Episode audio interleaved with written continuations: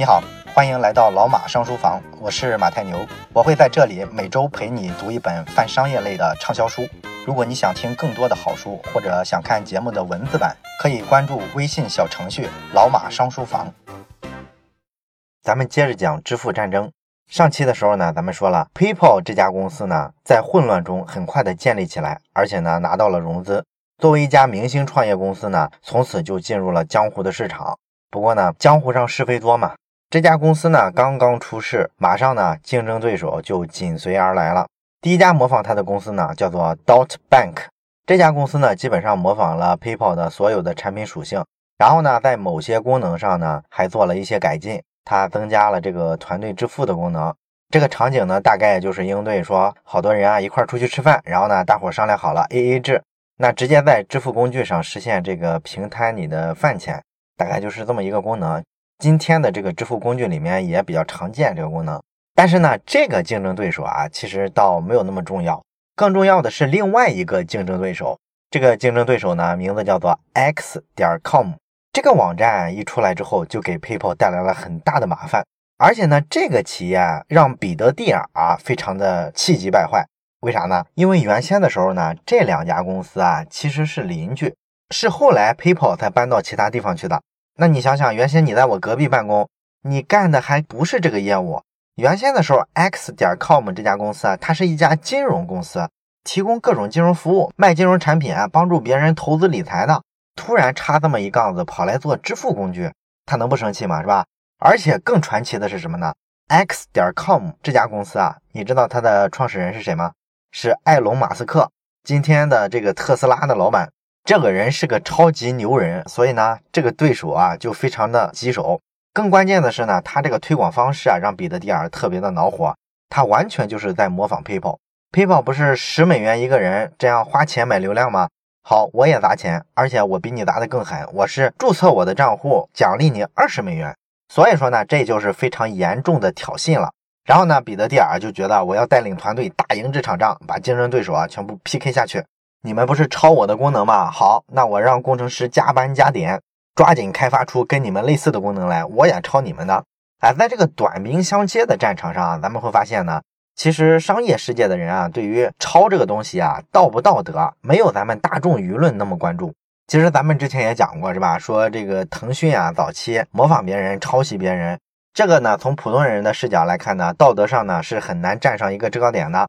因为这个模仿啊，代表着你不动脑子，你想窃取别人的思考成果。但是实际上的商业世界呢，这个东西是非常市场化的。一个东西啊，你做出来之后，后续的跟进的人啊，速度非常快。你可能觉得我做出来之后，我能不能申请专利呢？专利还没批下来，竞争对手都已经铺天盖地了。所以说，这个市场的反应是超过一切制度的。只要是一个好的功能，一个好的产品，你就免不了被别人抄。所以，对于创新者呢，这种环境也是激励着你不停的往前跑，要继续的甩开竞争对手，不然没戏。你指着一个小功能就想打败对手，这不可能。当然了，要这样说的话，其实模仿啊也不是那么粗糙了。模仿其实是个技术活，需要绝对的实力。对于彼得蒂尔来说呢，就是这样。而且呢，彼得蒂尔觉得呢，我一定要实现行业第一的占有率。为什么一定要这样？他认为啊，所有的这个商业呢，其实都是一种网络效应。这个道理呢，其实，在彼得蒂尔的畅销书《从零到一》里面，咱们也讲过，是吧？网络效应的意思呢，就是说，越来越多的人啊，会加入到一个网络里面，那么这个网络的价值呢，就会越来越大，就像社交软件一样，是吧？咱们越来越多的人用微信，那么你就越离不开它，因为你的所有的关系都沉淀在里面了吗？而有些产品呢，一开始的时候，你看不出它的网络效应来，比方说电话，电话一开始啊，发明了之后呢，其实社会大众啊，包括说商业圈里的好多人啊。都没把这个发明当回事儿，因为你单纯看电话，确实觉得没什么了不起啊。电话真正厉害的在于安装电话的人越来越多了之后，到后面的时候呢，你就会发现它会被这个强大的网络的力量给它吸引进去。你所有的朋友都有电话了，它就变成一种社交规则了吗？你只能去安装电话，不然你就与世隔绝了，就是这个道理吗？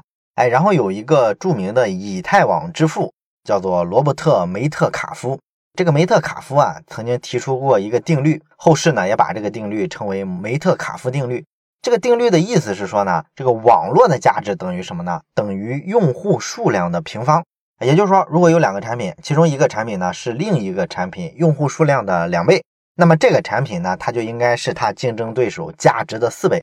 所以说，咱们看今天的这个创投机构，它为什么一定要把钱投在行业第一上？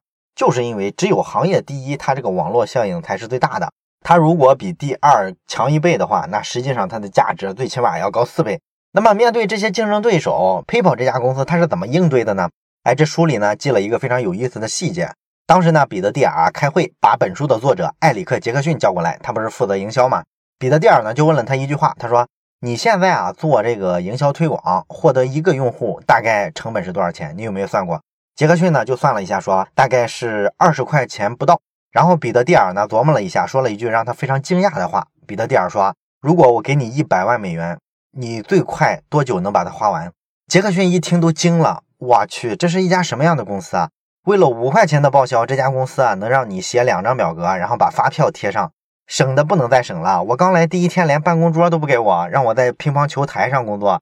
抠成这样的一家公司，突然老大告诉你，给你一百万美元，让你最快的时间花出去，哎，所以他就有点懵了。然后彼得蒂尔呢就说：“我给你两个星期怎么样？你尽快的把这一百万美元给我花出去。”这就是咱们熟悉的互联网产品烧钱的套路了，是吧？为了尽快的抢占一个更大的市场，把这个网络效应呢建立的比对手大得多，你必须进行烧钱，这是市场打出来的一个经验。所以说呢，杰克逊呢就带着这个两个星期花完一百万的使命去研究怎么增长用户了。一开始的 PayPal 用户啊，其实特别有意思，他们不是大众人群，都是一些技术极客。因为咱们之前讲过，一个产品都是有它的生命周期，是吧？在这个产品的早期的时候呢，第一波接触这个新产品的人，往往是一些比较爱尝鲜的人啊，喜欢新潮的东西的人。这些人呢，最典型的就是一些技术极客。所以呢，PayPal 的早期用户都是这帮人。开通一个账户补贴十块钱，基本上都被这些人拿走了。但问题是，这个人群非常小啊。彼得蒂尔给他一百万美元，让他花出去，他很明显在这些人身上使劲是没用的。所以呢，他需要找一个更大的人群。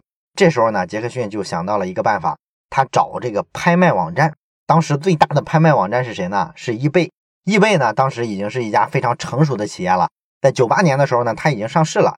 那这个易贝呢，是一家拍卖网站。其实它的本质就是一家电商网站了，只不过呢，它卖东西呢是通过拍卖的形式。其实淘宝，我记得早期的时候啊，它那个拍卖的方式啊也是挺火的。我在十年前还从淘宝上拍卖过东西。当然了，后来这个功能啊，在淘宝的这个产品体系里啊，就逐渐弱化了。但是呢，早期的这个电商啊，确实是拍卖是一种非常常见的形式。杰克逊呢就觉得这帮在网上卖东西、买东西的人，他会不会是我这个支付工具的潜在用户呢？当然了，他收集很多专业的信息，发现呢，好多专家都不看好。他们认为呢，你这些买东西的人啊，他肯定赶不上技术极客对这个新东西接受度高，而且他们完全不懂高科技的东西。这些人比较蠢，比较笨，比较社会底层。所以说你别费那个劲。但是呢，杰克逊还是觉得他应该搜集一下信息去看看。结果一搜集信息呢，他发现 eBay 上呢有一个留言板啊，这个留言板呢大概就像一个小社区一样，里面呢用户会发各种各样的帖子，在里面交流各种话题。他就把留言板上的话题读了一下，他发现这个用户人群啊，其实不像那些专家说的这么 low，其实人家非常成熟，非常理性，所以他觉得这个策略啊可能能行。于是呢，他就做了一个测试，结果发现呢，确实好多用户是感兴趣的，而且大家很快就会去注册。这个跟什么科技爱好者的注册比例啊是差不多的。这个地方呢，其实就是咱们之前讲的精益创业的思维，是吧？你很多的所谓的想法呢，你需要不停的去做个小实验去验证。所以说呢，这个东西就是值得推广的。而且，其实，在它推广之前啊，这个易贝上的好多用户啊，已经慢慢的开始使用 PayPal 了。易贝上你去搜一下，大概会有四百万个商品啊，在那儿陈列着，准备出售。其中呢，会有几千个产品啊，它上面会提示自己呢可以用 PayPal 来支付。所以说，其实用户啊已经形成一些自发的基础了。你在这个基础上想去推广就比较容易。所以很快，他们找这个技术部门呢，开发了一些工具。就是让这些商家呢，能够比较容易的通过简单几步操作，就把 PayPal 的这个支付的这个说明挂在自己网店上。这样的一个卖家呢，可以很方便的看到，哦，这有一个第三方支付工具，点开之后呢，还能注册。这样呢，双方都通过一个第三方的支付工具把钱打过去，然后呢，等着你收货之后，我点确认啊，这其实就是支付宝的功能嘛，是吧？而在这之前的时候，那个易贝上购买的这个用户体验特别差。因为它都是用传统的支付方式啊，要么邮寄支票，要么走汇票。这个过程非常磨叽啊，一般要走好几个星期你才能收到你的东西。那对于一个电商的用户来说，你要这样，我太痛苦了，是吧？所以对于易贝这个平台来说，它确实需要像 PayPal 这种第三方支付工具啊，上来帮他去做这个支付，完善这个交易体验。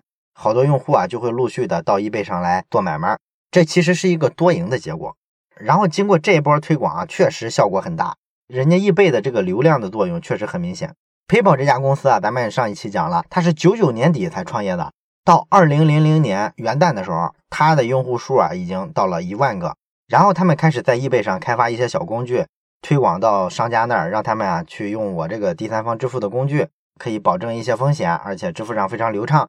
这样呢，做了一个推广之后呢，很快到二月份的时候，他们就已经在易贝上占了百分之六的交易额，也就是说有百分之六的交易啊是走的我这个 PayPal，这个比例非常大了。因为易贝的流量大，它当时有一千多万的注册用户，它的这个网站的流量是全球的第十三名，所以等于说他们抱了一条巨大的大腿，然后呢，这个大腿啊给他们的这个放大效应啊就无比之大了。很快他们这个用户啊就超过了十万个。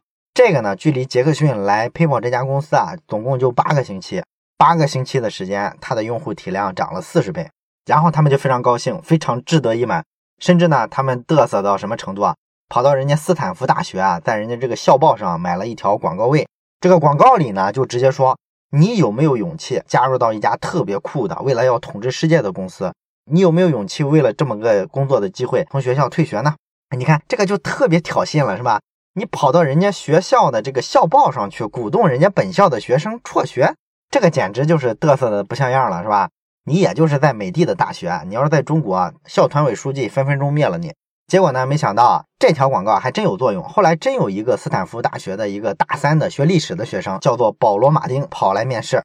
面试完了之后觉得不错，然后这孩子回去考虑了一下，真的休学了，然后跑到公司来全职的干活。这个孩子也是一朵奇葩，而且后来呢，这孩子还成了公司的核心的管理层，这是后话了，咱们后面再讲。不过呢，嘚瑟归嘚瑟，好景其实是不长的，这毕竟是创业公司，哪让你那么顺利啊？很快呢，这个 X 点 com 啊，也就是马斯克那个公司啊，他就发现了，哦哟，你们这个 PayPal 挺会玩啊，跟易贝搞在一块儿，那我也插一杠子，你们不就是在上面提供个支付工具吗？我也可以啊。所以呢，他也跑到易贝上来呢拉客户，结果呢，两家竞争啊就非常白热化了。而前面咱们说的那家 Dot Bank 那个竞争对手啊就不大行，他可能没什么眼光，所以说呢，很快这就成了 X 点 com 和 PayPal 两家之间的战争。这两家公司啊，在打仗的过程中呢，反正基本上也算是势均力敌吧。双方呢，为了掐死对手呢，都在继续不停的做补贴，每注册一个账户呢，都要给一二十块钱。这样打了一阵呢，这个 PayPal 呢就觉得还是有点吃不消。虽然说他前面呢，在艾里克·杰克逊啊进入公司的时候呢，正好刚融了一个几千万美元的融资，可是这个用户涨得太快了。他到这个二零零零年的二月份的时候，他已经每天要支付出一二十万美金的这个奖励补贴了，个钱哗哗的往外流啊，所以一个月几百万美元、几百万美元都往外扔呢。所以你融了几千万美元，扛不住多久的。然后某一天早上，艾里克·杰克逊说是二月份末尾的某一个星期天的晚上。他突然接到了他的上司卢克诺塞克的电话，诺塞克呢就跟他说：“你找个稳当点的地儿，你给我坐下，我要告诉你一个特别重要的消息。”然后杰克逊就说什么消息啊？诺塞克说呢：“我们啊跟 X 点 com 合并了，这简直就是平地一声雷，是吧？我作为一个公司的员工啊，我居然不知情，你们怎么就莫名其妙的合并了呢？昨天不是还打架吗？”然后这一晚上啊，杰克逊就没睡着啊，思前想后，觉得怎么回事儿？怎么莫名其妙的就这样了呢？然后第二天呢，他抓紧跑公司去，因为合并了之后啊，肯定要开一次全体员工大会嘛。然后呢，他发现我去，这是什么合并啊？这简直就是被人收购了。因为首先呢，公司改了一个名字，公司的名字从此就叫 X 点 com 公司。然后呢，PayPal 这个产品的品牌呢，当然是独立的，可以继续保留。不过呢，重要的是行政职权有了重新的划分。公司的 CEO 首席执行官是谁啊？是一个叫比尔·哈里斯的人。这个人是谁呢？就是原先 X 点 com 公司的首席执行官。然后董事长是谁呢？董事长是埃隆·马斯克。同时呢，他也是这家合并后的新公司的最大的股东。然后原先的 PayPal 这边的老大彼得·蒂尔，他在这家新公司里呢，担任的是副总裁，主管财务。然后，彼得蒂尔的老搭档马克思列夫琴呢，仍然担任首席技术官。那杰克逊一听呢，就觉得简直了，我们在这里边太失败了，是吧？而且呢，杰克逊对于这次合并呢，天然的有一种抵触，他隐隐的觉得心里非常的不安。他当然知道这次合并肯定是有好处的，因为 X 点 com 呢，毕竟也有十几万用户嘛，他跟这个 PayPal 基本上是旗鼓相当的用户数。然后两家公司呢还天天打仗，烧钱烧得很厉害。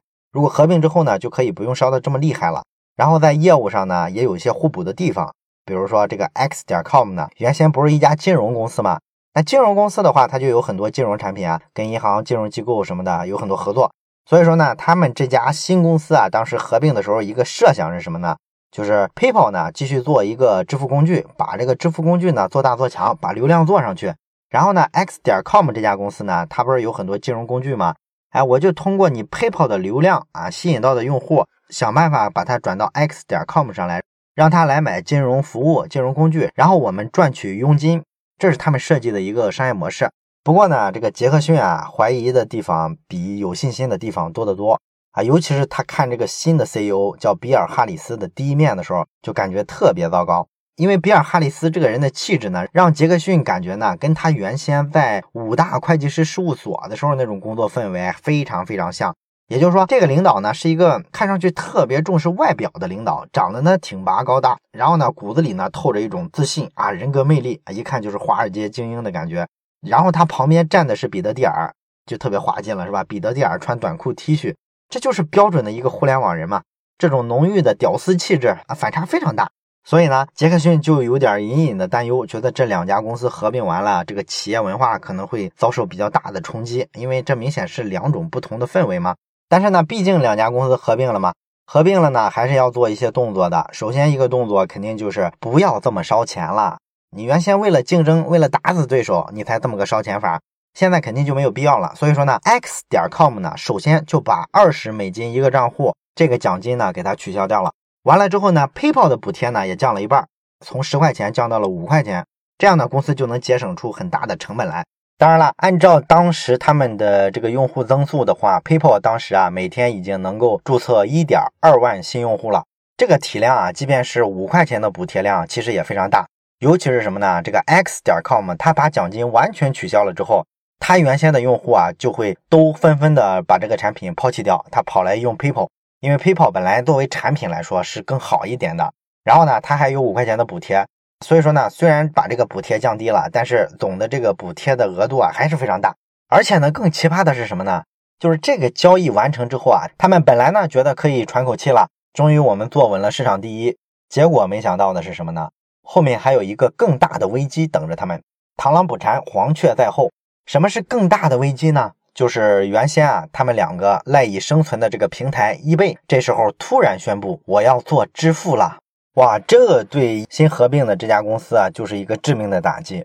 原先的时候，你是靠抱大腿在人家的地盘上玩，那是因为呢，易贝当时的心态比较好，他觉得呢自己就是一做平台的，一手托两家，一边是买家，一边是卖家。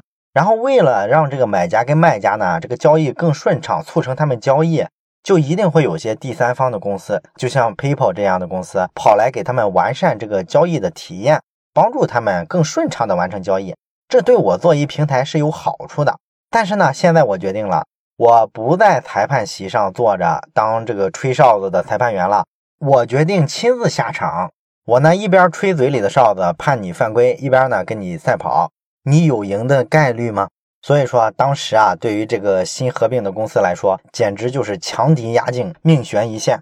那这个易贝的这个支付工具啊，它是怎么来的呢？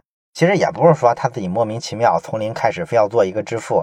也是因为呢，他前一年啊收购了一家做这个支付的工具，这个公司呢叫做 Billpoint。他收购了之后呢，把它改吧改吧，就改吧成一个支付工具了。然后就在自己平台上做测试，而且呢，他测试的时候啊，充分利用他是裁判的优势，直接给所有的卖家发了一封私信，告诉他们呢，这个链接就是我们这个平台上要上的一个新的支付功能啊，邀请你去尝试。这就是 bug 了，是吧？你作为一个第三方的工具，你是没办法通知你所有的卖家，你只能勤勤恳恳、兢兢业业的做产品，希望让这些卖家满足，然后口碑相传，大家都去用。而人家有后台的产品就不一样了，人家上来就利用私信的功能强推给你。只不过呢，这个易贝啊，没想到啊，他做的这个测试啊特别打脸哈，因为没有什么人鸟他，没有人去用他这个新产品，主要原因呢，就是人家用那个 PayPal 啊，用的习惯着呢，顺手着呢。你突然推个新产品给我，我凭什么理你啊？所以这个账户的注册呢，寥寥无几。这个第一炮呢，就成了哑炮，没伤着 PayPal。但是呢，人家毕竟啊，怎么说都是一个大家伙，还能让你跑了不成？所以呢，很快出现了第二个危险，就是人家这个 eBay 呢，去联合了这个富国银行。富国银行呢，当时就购买了这个 Bill Point 百分之三十五的股份。哎，这个富国银行进来说明啥呢？你想啊，你是一做支付工具的呀，那你支付工具你要做支付的话，依托啥？其实咱们都知道，支付宝啊，或者说微信支付啊，之所以能支付，靠的是什么？不就是因为你绑定了一张银行卡吗？所以说呢，人家这个银行直接进来，人家相关的这个背后的这些金融服务啊、支付服务啊，包括说客服系统，都全力的支持你。所以说呢，对于这个 eBay 的这个支付工具来说啊，它就变得特别强大了。哎，系统上呢可以保证你啊体验顺畅、天衣无缝。他一这么干之后呢，媒体呢马上就开始当舔狗，开始唱出来 PayPal，然后吹一下这个 Bill Point 多厉害多厉害，要改变世界，这就有点耍赖了，是吧？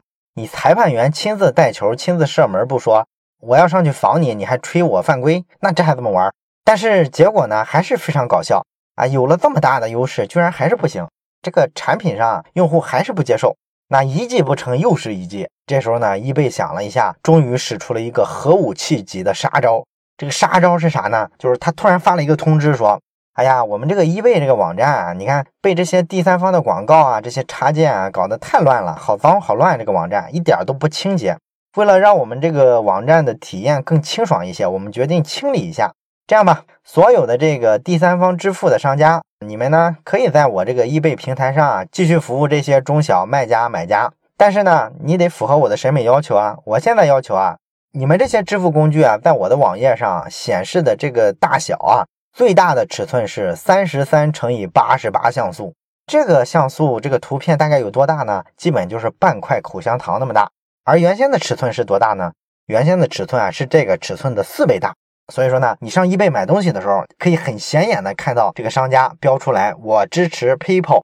而现在呢，他把你缩的几乎看不见了，这就对 PayPal 的这个推广啊形成了一个致命的打击。这个还没完，他们很快呢又干了一件事儿。就是说，他这个网站的所有的卖家其实是有选择权的，可以选择呢自己在打开一个支付工具的列表里面，选择把哪个工具啊放在自己的展示页上展示。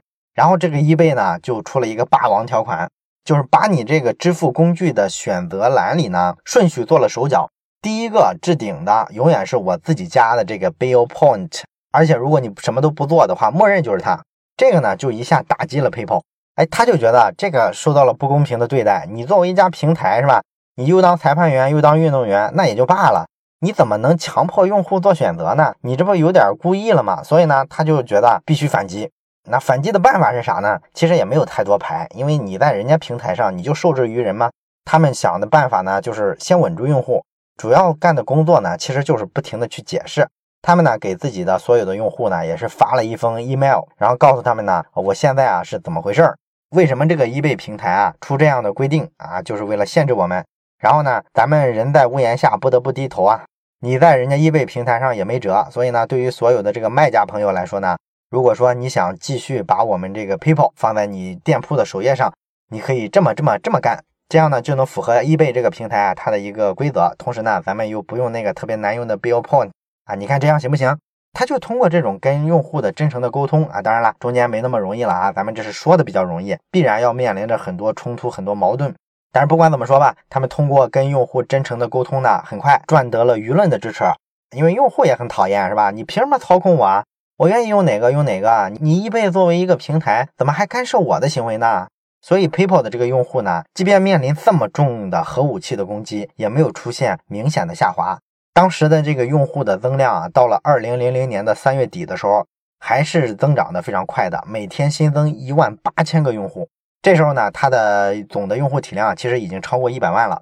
但是咱们说了，它还有那一个账户五块钱的补贴呢，所以说其实从资金上来说，还是越来越压力大的。它整个那一年的一季度呢，全部的收入只有一百二十万美金。但是呢，它这个一季度运营花费是多少钱？两千三百五十万。那一个公司挣一百二十万，亏两千三百五十万，你收支怎么平衡？所以说，你为了能够持续下去，这时候没有别的选择，只有一个办法，继续做下一轮的融资。好在说呢，这个彼得蒂尔就是干这个的。他们合并了之后呢，又成为支付领域啊绝对的这个领先者。所以说呢，他们融资啊还没那么难。在三月底的时候呢，彼得蒂尔啊去联系了什么摩根大通啊，什么各个投资机构，然后呢，成功的说服了很多投资人，给他们联合投了一个亿美元的资金。但是这里边啊有一个特别特殊的历史时期，二零零零年三月十号的时候，当时的这个纳斯达克的股指达到了历史新高啊五千零三十九点。随后的一个周里呢，这个略有下降，然后又过了一周呢，又有所回升，所以大家没觉得怎么回事儿。但是再往后啊，它这个跌的幅度啊就稍微有点大了，哎，一会儿跌到四千八，然后四千六、四千四。其实跌掉几百点之后呢，对于一个股市来说，应该是有一些预警，有一些风险了。但是呢，当时的这个社会舆论真的太乐观了，大家都觉得这事儿太正常了。你前面涨得太猛了嘛，肯定得调整一下，调整回来一点之后会再往上涨一波的。但是呢，这个彼得蒂尔啊，毕竟是彼得蒂尔，他原先呢，毕竟也是搞过金融，对于这个市场上发生的这个东西啊，他非常的敏感。他突然敏锐的意识到，哎，这好像是一场巨大的危机的前兆。这股票市场貌似要崩啊！金融咱们知道风险是联动的，只要股票市场崩了，所有的风险投资你甭想一个钱出不来，因为人家这个风险投资资金啊，投你这个高科技企业身上，就是让你奔着上市去的。你上市了之后，人家早期买了你这个股份的这些投资人才能通过股市变现，然后把钱增值多少倍，人家这样挣钱。所以说，如果股票崩了，你这个游戏啊逻辑就讲不通了。没有什么风险机构愿意说投给你钱，然后让你等着股票崩了之后，回头再返回来的时候再上市，那谁知道等到猴年马月？所以说这一亿美元啊，如果不快点催他们打到账上来，那就悬了。所以彼得蒂尔抓紧抓起电话，给所有的投资人跟催命一样，你抓紧把这钱给我投过来。你要是不快投，咱这事儿就算了，我找别的投资人了。投资人就被他催的莫名其妙。但是呢，大家觉得这是好公司啊，没问题啊，那就打呗。这一个亿的资金啊，在四月一号的时候打过来了。到四月三号的时候，纳斯达克股指跌到了四千二，到四月中旬跌到了三千五，然后再往后水银泻地一般的继续自由落体运动。所以彼得蒂尔在非常非常关键的时刻救了公司一把。你也可以说他是死里逃生，真的是跟死神擦肩而过。当然了，跟死神擦肩而过就这一次就完了吗？只要你是一个创业者，你会发现你跟死神共舞的日子啊，永远不会停滞。那后面更严重的，差点让公司挂掉的挑战是什么呢？这个咱们下期再讲。